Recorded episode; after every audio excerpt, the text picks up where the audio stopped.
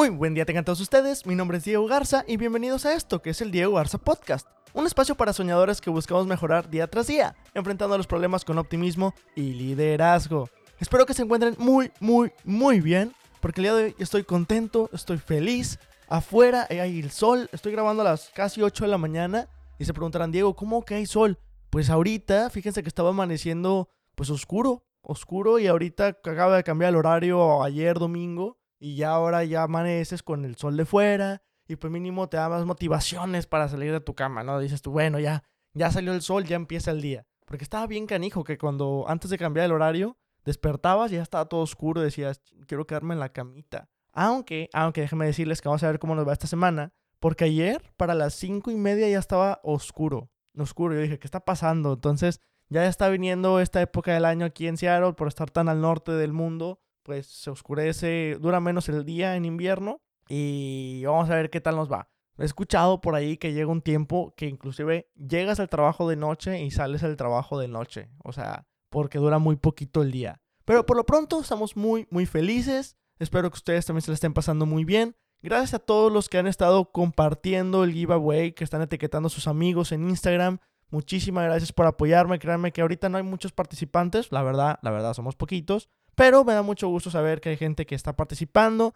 Les recuerdo que si entran a mi Instagram, Dieguini Lombrín, o a mi página en Facebook también Dieguini Lombrín, ahí van a poder encontrar la dinámica del giveaway, donde básicamente etiquetas a dos personas, le das like, te suscribes, etc. Y ya vas a poder ganar una hora para hacerte una mock interview o para poder platicar de algo en específico o revisar tu currículum. Te vas a ganar 14 días de Game Pass, Xbox Game Pass gratis y aparte una gift card con valor de 500 pesos, que también les decía que podíamos cambiarlas pues por algo un poquito más divertido, como un año de, suscripción de Xbox Live o algo de, Microsoft, ¿no? Un juego tipo Years of War 5, etc. Solo para recordarles de giveaway, todavía pueden participar. El siguiente lunes, en el siguiente episodio, vamos a dar a conocer quién es el ganador de este giveaway. Estoy contento porque es la primera vez que hago uno es la primera vez que me toca regresarles un poquito de su tiempo, de su cariño, decirles, bueno, vamos a hacer un giveaway para también atraer a más, más gente a este, este podcast. Porque sí, ahorita dirán, uy, ganas un chorro de dinero con YouTube. Claro que no, YouTube no me ha dado ni un centavo, porque pues, no, todavía no tenía ni siquiera nada. Y pues otras plataformas como Spotify, Anchor, pues menos, menos por los podcasts. Pero es algo que me gusta hacer, es un tiempo que me gusta compartir con ustedes, entonces lo seguiremos haciendo hasta que la vida nos dé, o hasta que se vuelva aburrido, o hasta no sé, ya veremos. Por lo pronto, lo estoy disfrutando muchísimo, estoy pasándola muy bien con ustedes y esperamos que me sigan acompañando en esta trayectoria de los podcasts. La semana, la semana de hoy estuvo, bueno, no de hoy, esta semana que acaba de pasar, fue una semana muy tranquila para mí, la verdad estuve cocinando en la casa, decidí no salir tanto, me tocó este ver la serie de Élite, los que no la han visto está en Netflix, está buena, está buena. No digo que está wow, buenísima, pero está buena para pasar el rato. Te deja intrigado con algunas cosas. Eh, también no hubo tantas fiestas de Halloween este año, lo cual creo que es bueno y malo. malo porque tú, ¿cómo que no hay tantas fiestas de Halloween? Bueno, porque no tienes que buscar muchos disfraces. Solo tuve una y me dijeron de último momento, entonces me disfracé de, de maniquí.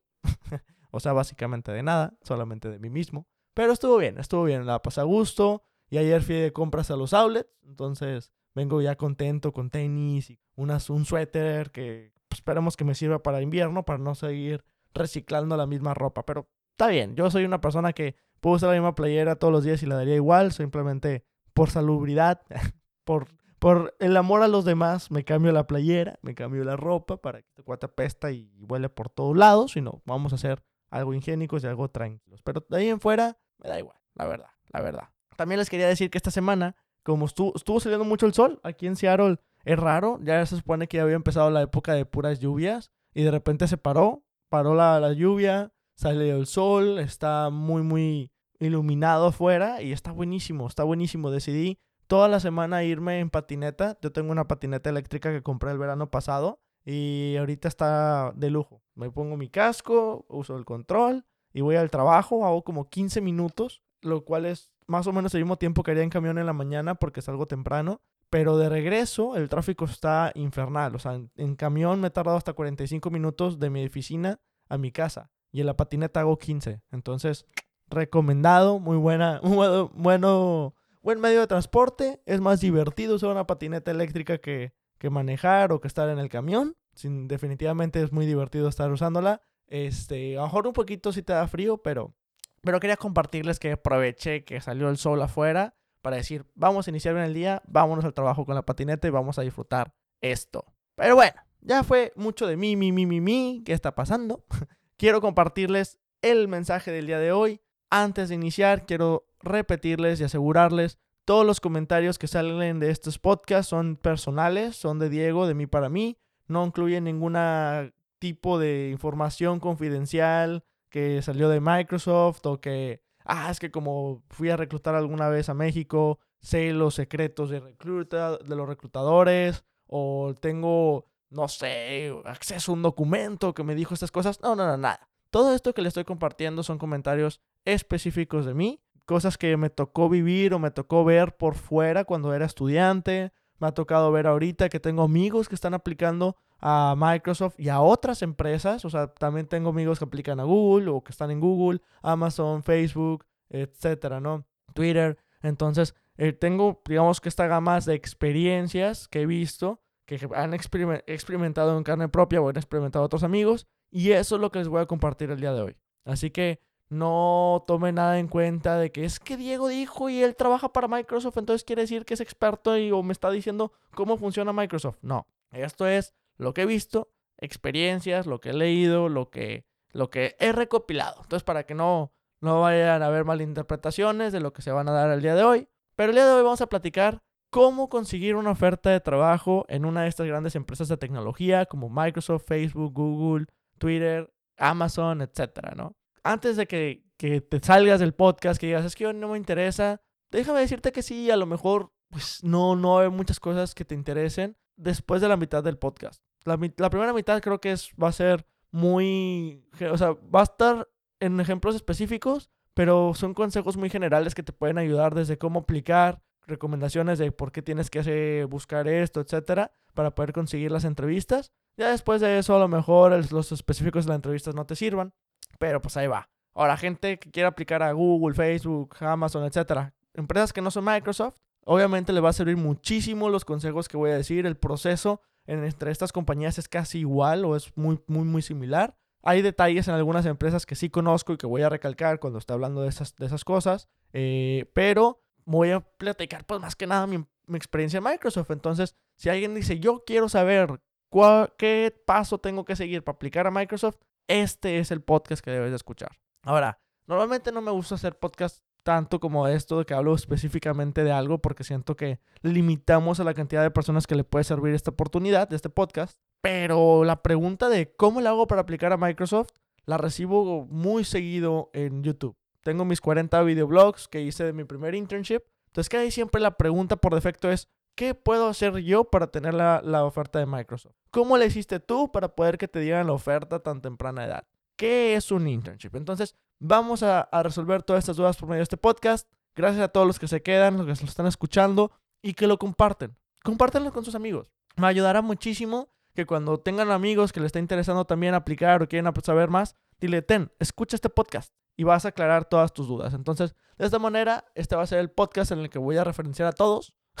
Cada vez que reciba la, la, pregunta mágica, va a ser de que ahí te va. Si tú fuiste referenciado o referenciada y preguntaste en, algún video, alguna persona, y te mandaron este link, házmelo saber en los comentarios en el video de YouTube. Si te lo mandaron por Spotify, etcétera, entra a mi Instagram, Dieguini Lombrín, y mándame un mensaje directo diciendo, Diego, te conocí por el podcast en el que, te, en el que platicaba sobre cómo entrar a Microsoft. Entonces, pues bueno, vamos a empezar. ¿Qué es lo primero que tienes que hacer para aplicar a una de estas compañías? Y les digo, voy a empezar a enfocarlo a Microsoft para poder no, no divagar mucho mientras que dé una idea, pero aplica en todas. Por ejemplo, en el caso de Microsoft, tienes que entrar a la página web de la, de la empresa. Siempre, siempre. Entra a la página web principal, busca algo que te motive, busca proyectos, busca qué están haciendo, busca qué tecnologías están haciendo, busca cómo están impactando, busca la misión y la visión de la empresa. Son cosas importantísimas que te dicen mucho de, es un lugar en el que sí quiero estar, para empezar. ¿Por qué? Porque muchas veces la gente quiere aplicar por aplicar. Y si quiere un trabajo, o suena padre, o suena que tiene mucho impacto esta empresa, ahí te va. ¿Dónde? ¿Dónde? Dime ya, dime ya. espérate, tranquilo, tranquila. Vamos a ver, si te importa la empresa, si tiene un área que te gustaría trabajar, si tiene tecnología que te gustaría trabajar, si lo están haciendo de la manera correcta. Sientes que su misión, visión van de acuerdo a tus valores, van a tu forma de trabajar. ¿Estás de acuerdo que a lo mejor en esta empresa vas a trabajar muchas horas extra porque es la cultura que hay dentro de la empresa? ¿Estás de acuerdo que en esta otra empresa tal vez no vas a avanzar tan rápido, pero tienen un equilibrio de vida y trabajo? Todo ese tipo de cosas las encuentras este, en foros o inclusive en la página oficial de, la empresa. Entonces, tómate el tiempo de investigar bien antes de aplicar. Porque si nada más quieres aplicar porque el nombre es muy conocido de que Intel, Oracle, AMD, este, os digo, todas estas empresas, pues sí, suenan llamativas. Las conocemos, las hemos escuchado, hemos comprado sus productos. Pero no es lo más importante. Lo importante es que en el trabajo que entres, una, sea un espacio que te sientas cómodo o cómoda trabajando. Dos, que estés desarrollando la tecnología que te gustaría desarrollar, ya sea con cosas que te gusta hacer, cosas que te gustaban aprender, cosas que viste en la carrera o cosas que te llaman la atención, pero que vas a estar utilizándolas. Que dices tú, pues a lo mejor, o sea, no tiene nada de malo si no aprendiste, por ejemplo, programación en, en la escuela, pero vas a aplicar y dices tú, bueno, quiero algo de programación porque es lo que me late. Ah, pues válido. Qué triste sería que digas tú, me encanta la programación, pero pues entré a un puesto de matemáticas porque no había otros o no, ni siquiera investigué. Entonces, asegúrate de esos aspectos y obviamente que busca que seas bien remunerado por el trabajo que vas a estar desarrollando. Si vas a estar tantas horas ahí trabajando, si es algo que te apasiona, si es algo que va a tener impacto, es muy importante, pero también hay que asegurarnos que, que vas a tener la remuneración adecuada y que vas a poder llevar pues tus objetivos personales de vida de acuerdo a ello, porque a lo mejor tus objetivos pues es tener una familia, tener tu propia casa, retirarte en otro lugar, tener, un, no sé, vivir fuera del país, etc. Entonces, también tienes, y es válido, asegurarte de ello. Y la remuneración es válida. Válida y suficiente para los objetivos que te estás planteando en este momento. Y también es bueno pensar en unos cuantos este, años a futuro. Entonces, digamos que ya viste y dices, sí, cierto, esta empresa es para mí. ¿Qué hago? Busca el portal para aplicar. Casi siempre si tú buscas de que el nombre de la empresa, apply online o, aplicar en línea, o buscas así como que palabras claves de currículum, resume, eh, lo buscas en Google, Bing, lo que quieras, aparece normalmente el primer link que te dice, esta es la página donde puedes ver todos los puestos disponibles. Por ejemplo, en el caso de Microsoft, que es el que conozco, puedes entrar a la página de careers.microsoft.com y ahí vas a ver todos los puestos disponibles que se encuentran en este momento alrededor de todo el mundo en Microsoft. Entonces, algo buenísimo, algo buenísimo. Y te digo, no es tan difícil encontrar. Si tú hubieras buscado eh, Microsoft Opportunities en Internet, hubieras encontrado la misma liga y, y, ya, puedes entrar a ver. ¿Qué tienes que fijarte al entrar a estas páginas? Son enormes. Son enormes y es importante entender que cambian de cultura a cultura. Por ejemplo, hay empresas que dices tú, si quiero aplicar un internship, nada más tienen un link de aplicación. Por ejemplo, Microsoft es así, Google es así, Facebook es así. ¿Qué, qué significa esto? tú dices, quiero un internship para poder trabajar en el verano mientras soy estudiante, eso es un internship por lo general en las empresas de tecnología. ¿Qué es esto? Eh, estás trabajando en tus vacaciones, por así decirlo, pero el resto del tiempo eres estudiante de tiempo completo. Entonces dices, tú quiero aplicar a este puesto. Estas empresas tienen un solo link, un solo lugar donde mandas tus documentos, mandas tu currículum, llenas información, etc.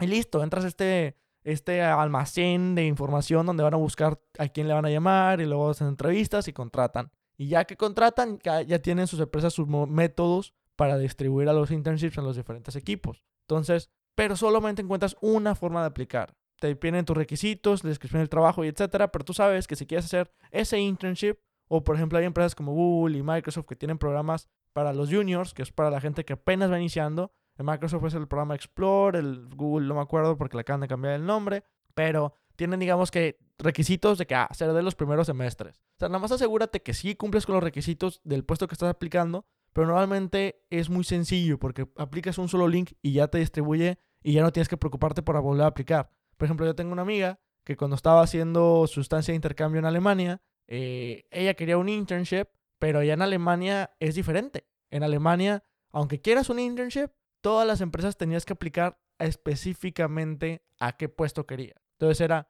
quiero un internship en el puesto de Data Science, quiero un internship en el puesto de Robotics Analytics, quiero un internship. Entonces se iban poniendo ya las posiciones que literalmente estaban abiertas. Entonces yo me acuerdo que ella estaba mandando y mandando y mandando currículums a cada área porque a lo mejor eres buena o bueno y aplicas excelente para un puesto, o sea, para una empresa, pero no para el puesto exacto que querías, porque ese puesto exacto a lo mejor solicitaban un poquito más de, herramientas en otra área y no tantas en las que tú tienes, y ya te rechazaron. Y no quiere decir que porque seas malo o buena este, candidato para la empresa, sino simplemente no eres buen fit para ese equipo. Entonces, tienes que tomar mucho en cuenta cómo se maneja el país en el que quieres aplicar. Tómalo en cuenta y busca si es solamente un link o si hay varios dependiendo del puesto, porque también me ha tocado escuchar gente que dice, ah, yo pensé que era como solamente uno, apliqué al primer puesto que vi y ya, me rechazaron y pues ya no entra nada. Y si se hubieran puesto a investigar, había puestos específicos del área que querían. Entonces, investiguen bien eso. Gente de tiempo completo, vas a tener que buscar el área que te interesa. A lo mejor tú quieres dedicarte a una posición de bajo nivel, es muy diferente a una persona que se quiere dedicar a Machine Learning. Entonces, busca bien las posiciones abiertas, léelas. Yo sé que es cansado porque viene mucha información, pero léelas antes de mandar tu currículum. Lo peor que te puede pasar es que te den un trabajo de algo que no quieres o que no va a estar a gusto. Entonces, asegúrate de conseguir la posición que va contigo con tu experiencia, que va contigo con tu nivel de estudios o con el tiempo que llevas este, trabajando, etcétera, y aplica directamente a la tecnología que quieres desarrollar, ya como tiempo completo. Ahora, la pregunta del millón. Diego, me, la ha hecho muchísima. Diego, yo soy de otro país en el que Microsoft no ha venido a reclutar. Yo soy de Perú, yo soy de Costa Rica. Microsoft no ha venido a preguntarnos que si podemos trabajar, para reclutarnos. ¿Puedo aplicar? ¿Puedo quedar? La respuesta corta es sí. La respuesta corta es claro que te puede contratar Microsoft, claro que es el método de aplicar. Eh, muchos me dicen internships. Muchas veces la posición en línea, cuando vas a aplicar, dice qué países es aplicable. ¿Por qué? No solamente es la empresa queriendo contratar gente, también hay cuestiones legales que tenemos que entender, que es por ejemplo la visa. Si tú vas a hacer un internship o vas a trabajar, es diferente el proceso de conseguir una visa de trabajo a un proceso de una de visa de internship, pero requieres visa. Tal vez si tú eres americano, americana y vives en otro país, a lo mejor tu proceso va a ser todavía más sencillo aplicar, porque vas a aplicar y todo y ya no vas a tener que conseguir visa, entonces simplificas mucho la cosa para traerte de las empresas.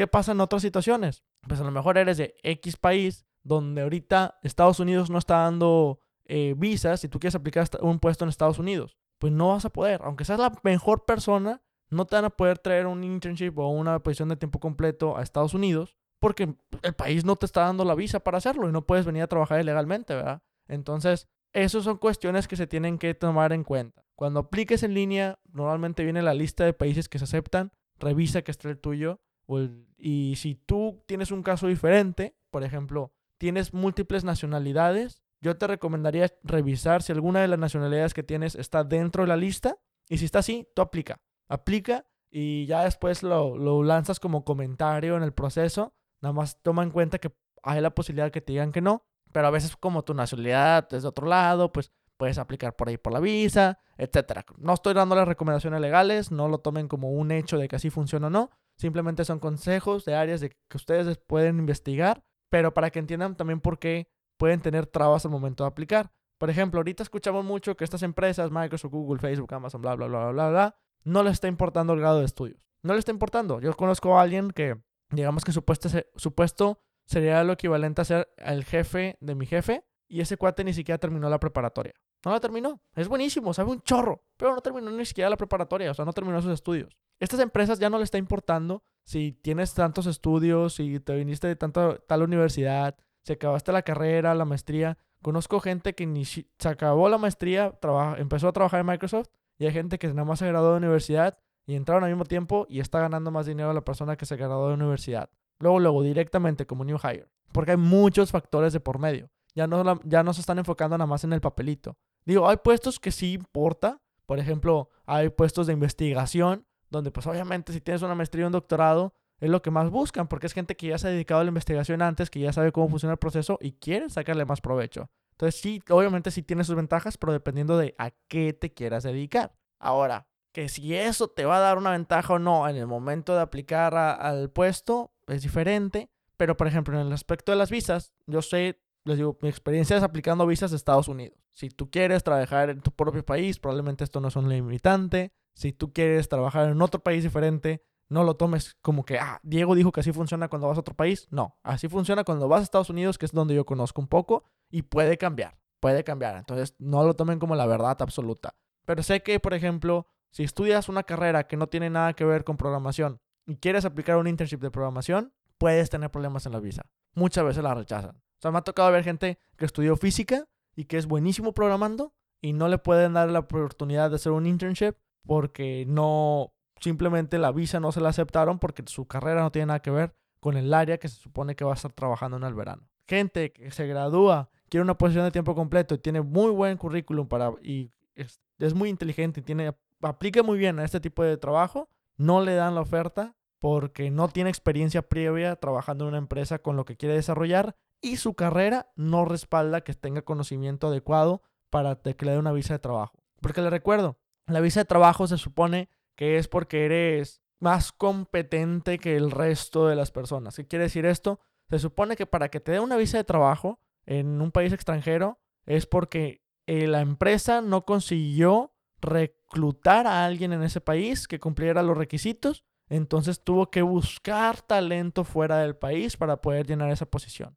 Esa es la cuestión legal que hay de por medio. Entonces, si van a buscarte reclutar por fuera y no tienes un título que lo avale, no tienes experiencia en una empresa que avale que eres experto o experta, va a ser muy complicado que te acepten la visa y entonces aunque la empresa te quiera contratar, no van a poder. Entonces, eso es importante que consideren cuando me preguntan, oye, es que estoy de otro lado, voy a poder, voy a poder, o no puedo, estoy estudiando esta otra carrera, pero me apasiona la programación, etcétera, tómalo en cuenta. Tómalo en cuenta. Me ha tocado ver amigos que se cambiaron de otra carrera en séptimo semestre a algo de tecnologías para poder conseguir la visa en estas internships y poder que fuera más fácil tener una posición de tiempo completo. Es válido. Solamente investiga bien en tu área, investiga bien en tu puesto de trabajo, investiga bien sobre las empresas que te quieres ir y toma una decisión inteligente en ese aspecto. Ahora, otro aspecto que me dicen, pues sí, yo no viene esta empresa X, Microsoft, Google, Facebook, lo que quieras, no viene a reclutarme. Yo voy a tener las mismas posibilidades que los demás. Ah, ahí yo sí les digo y les soy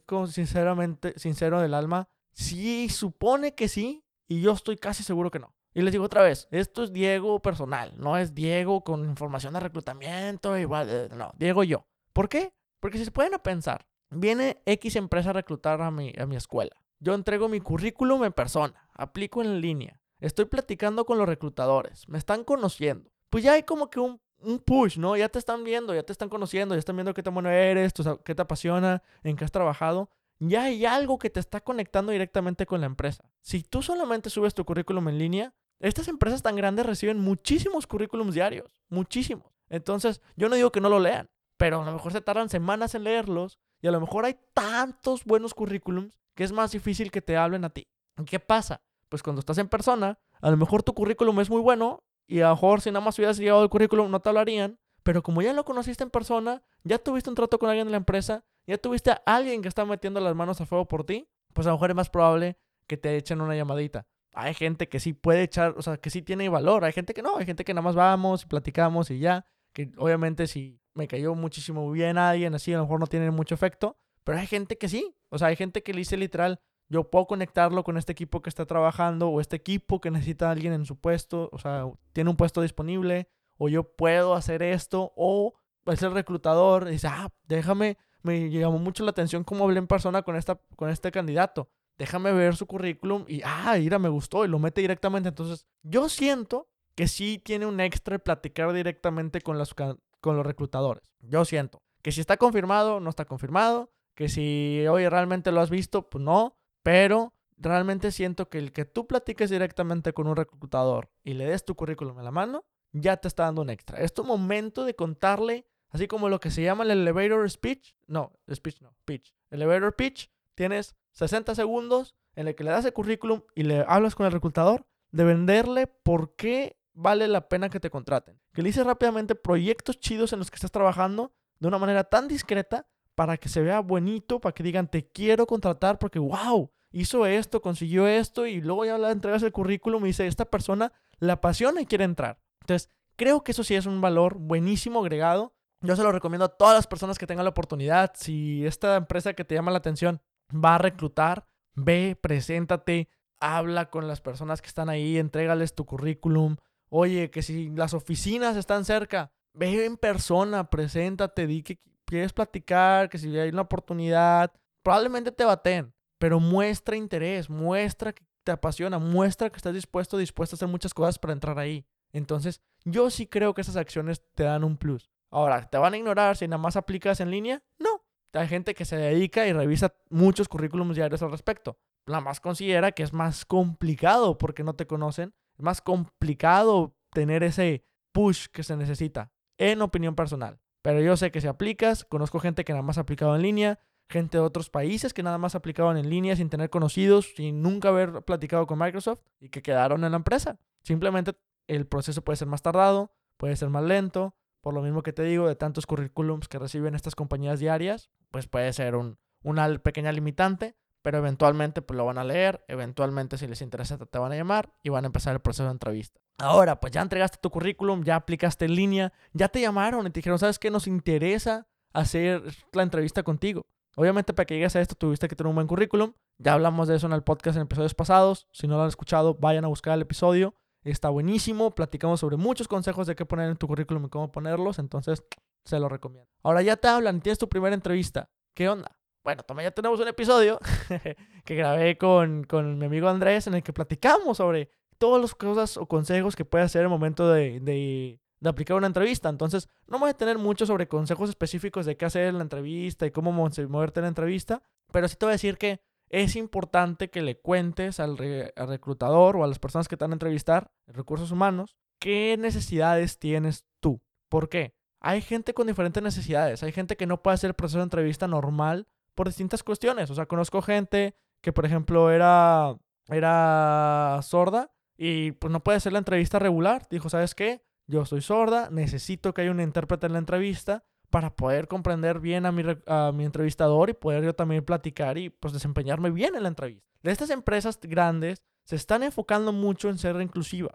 Están empresas que están buscando la manera de atraer inclusividad, de atraer diversidad a las empresas, de aceptar a todos por quienes son. Entonces, si tú no hablas, no se van a dar cuenta de ello. Entonces, es bueno traerlo a la mesa y van a buscar la manera de ayudarte. Entonces, si tú hablas y sabes que esto es lo que pasó, yo vi, le mandaron un intérprete, se aseguraron con tiempo, obviamente, que hubiera un intérprete en las entrevistas para asegurarse que esté al mismo nivel que los demás al momento de entrevistar. Porque sería malo que porque tenga alguna diferencia en su persona, tenga alguna diferencia en su, en su forma de ser, no pueda tener una entrevista común y corriente. Entonces, eso quiere decir que no estará el, siendo evaluada de la misma forma que el resto de los candidatos. Otro, otra amiga aplicó todas estas empresas grandes, solo conozco una, que no voy a decir quién fue para no darle en la torre a nadie y que digan, es que Diego nomás le tiene celos a ella. No, esa, esa empresa, no, no, no, nada que ver. Pero de todas las que le dijo, tiene ella una pequeña enfermedad, entonces necesitaba más tiempo de entrevista. Normalmente las entrevistas de tecnología duran 45 minutos y cambias de entrevista.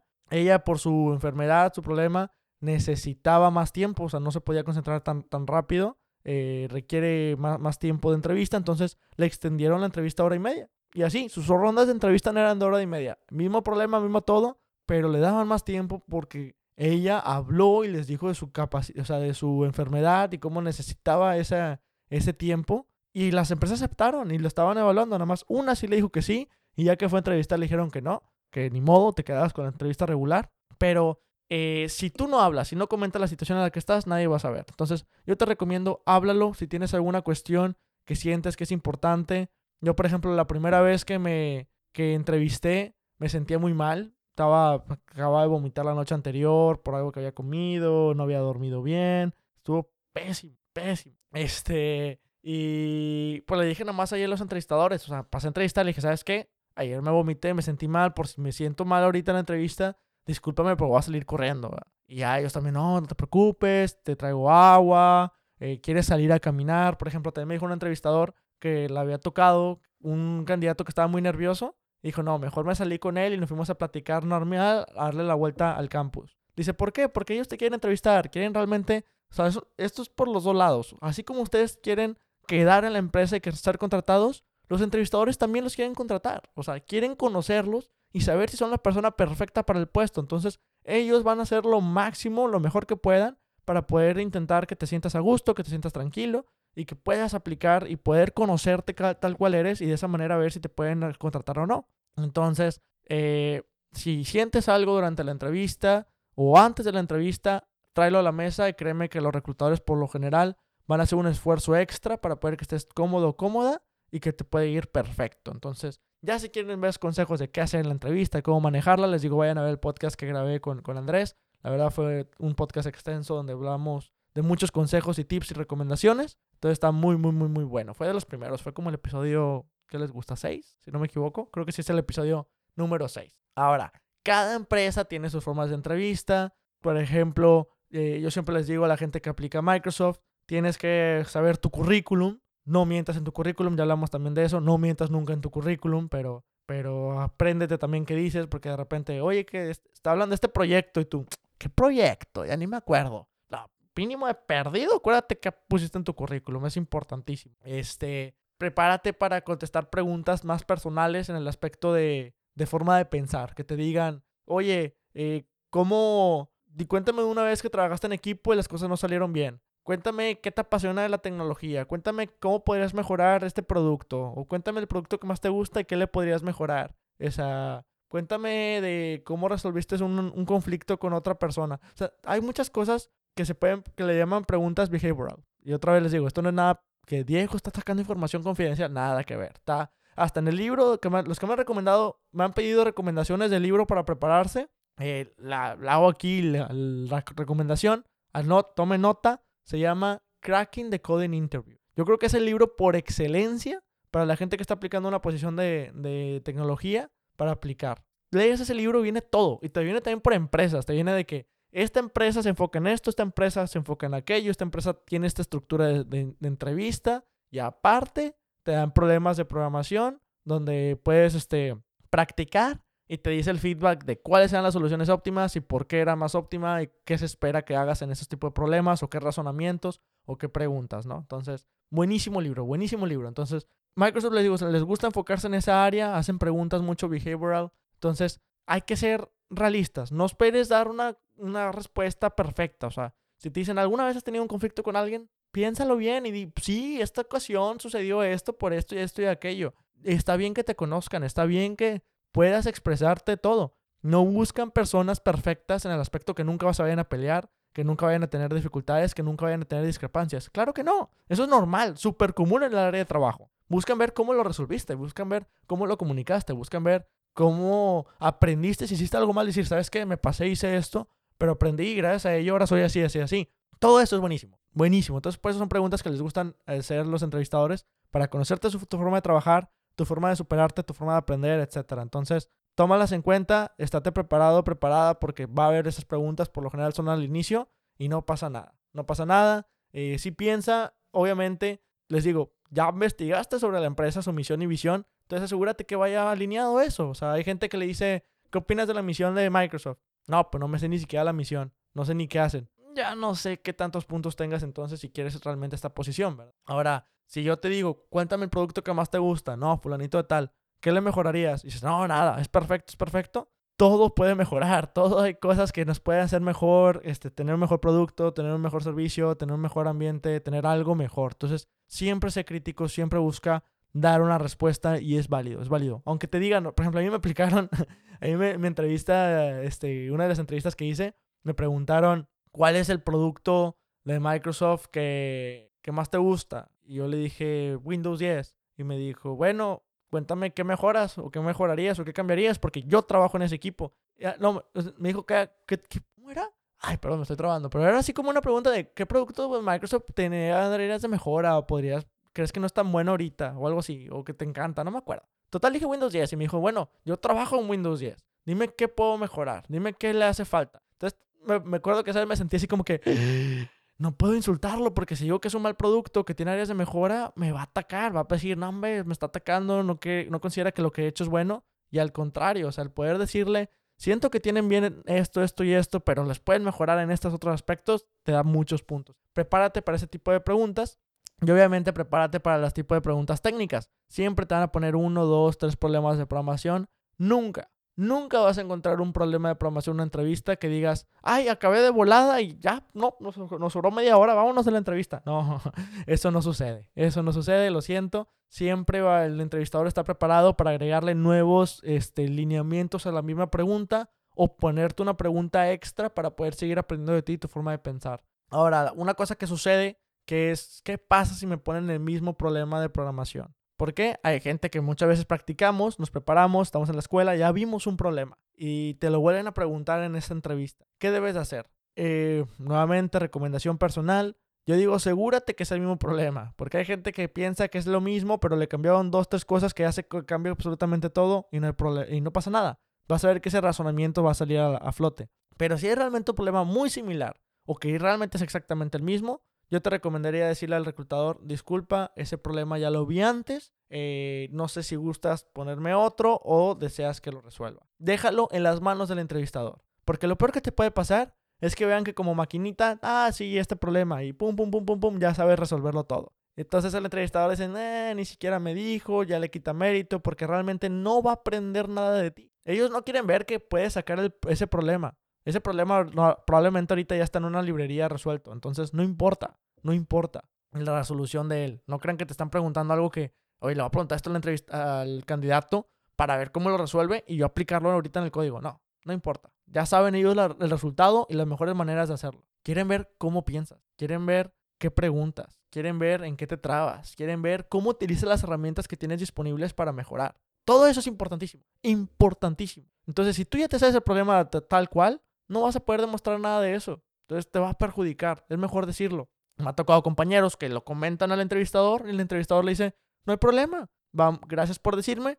Vamos a hacerlo otra vez. Quiero, quiero ver cómo lo haces. Entonces ahí ya no es tu culpa. Ahí tú ya lo, ya, ya mínimo, ya le hiciste saber al entrevistador y a lo mejor hay en este problema específico uno o dos detalles que quiere ver si lo puede sacar. A lo mejor saca rápido tu, tu respuesta que ya tenías y él te va a empujar a esos nuevos escenarios que quiere ver en ti. Entonces, es bueno hacerlo saber. Siempre háganlo, háganlo saber. Dos, consejos. Siempre, siempre en esta área de software. Nunca empieces programando. Te van a poner un reto y la persona que automáticamente le pones el reto ya trae el plumón y ya está escribiendo código, normalmente ya estás para afuera. O sea, tienes que asegurarte de entender el problema. Pregunta, pregunta, pregunta, pregunta. Todo, todo, hasta lo más ridículo que se te ocurra. Oye, estos casos se aplican. Oye, puedo hacer pruebas de que si te doy este input, ¿cuál va a ser el output? Oye, puedo preguntarte sobre estas cosas en específico. Oye, estoy considerando esto, puedo considerar aquello.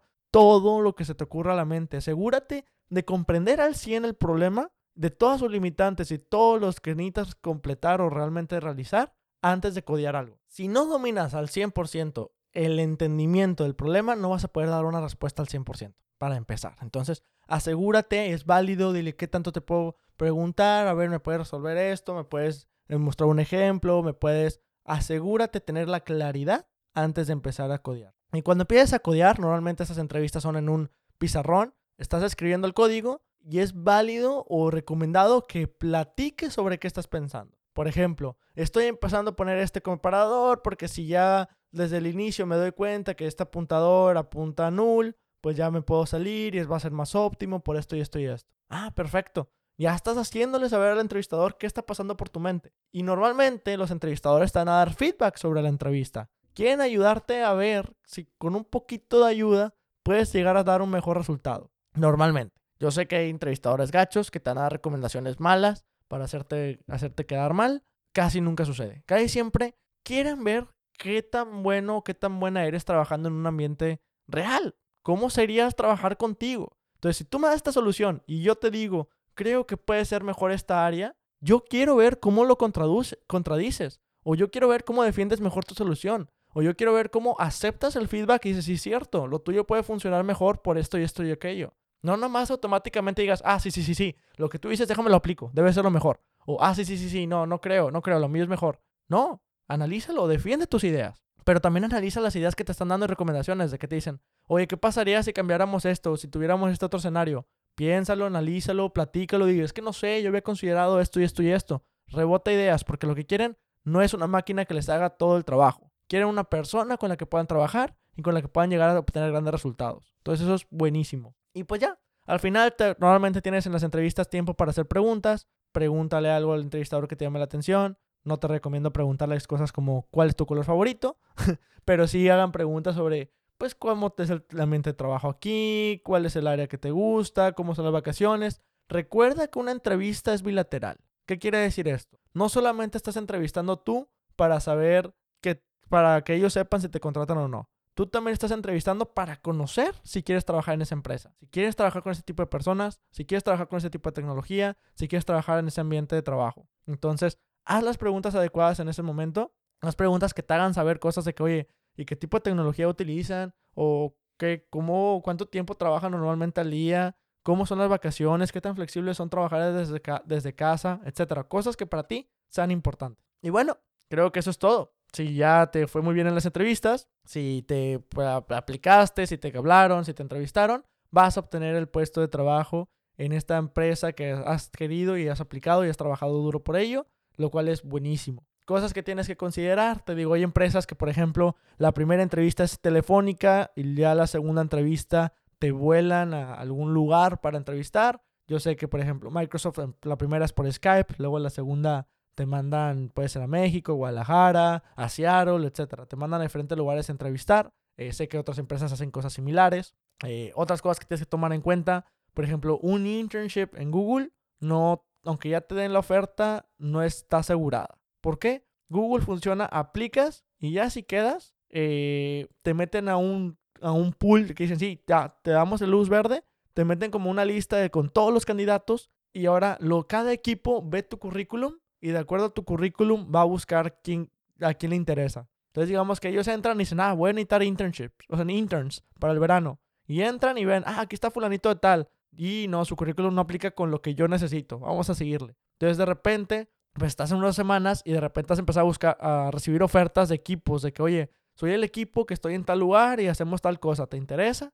Y ya de esa manera, pues haces el match. Yo sé, normalmente la gente que ya queda en, en Google normalmente sí consiguen que le hagan match con un equipo. Hay gente que recibe tres, cuatro ofertas de equipos y ellos tienen la, oportunidad de decidir en cuál quieren entrar. Hay otras personas que nunca le hablaron ningún equipo, ningún equipo lo quiso. Entonces, pues ni modo, aunque le habían dicho que se quedó, realmente no quedó. Cosas que tienes que considerar.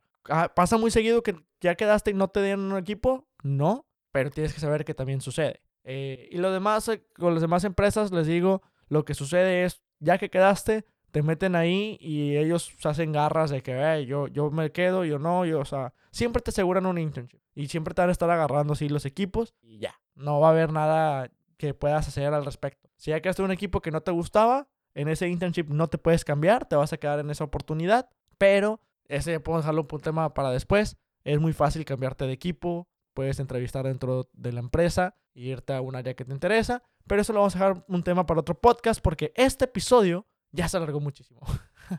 Pero bueno, les quería hacer un solo video, un solo podcast con toda la información necesaria para que ustedes, de no saber absolutamente nada sobre estas empresas y cómo son las este, entrevistas y cómo son las experiencias y cómo me pueden pelar, para que ya tengan todo a su disposición y que solamente falte que ustedes se pongan a trabajar en ello para empezar a aplicar en estas diferentes posiciones y que consigan el trabajo de sus sueños. Cuídense mucho chicos, me dio gusto saludarlos. Les recuerdo mis redes sociales, Dieguini Lombrín en Instagram, Facebook, Twitter, Diego Garza en YouTube.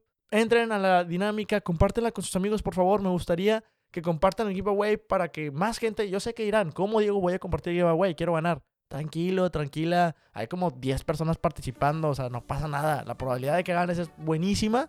Entonces, ayúdame compartiéndolo con tus amigos y amigas para que más gente escuche este podcast y que más gente podamos llegar y, y hacer un impacto positivo, ¿vale? Cuídense mucho, les mando un fuerte abrazo, nos vemos la próxima semana y recuerden, sigan soñando.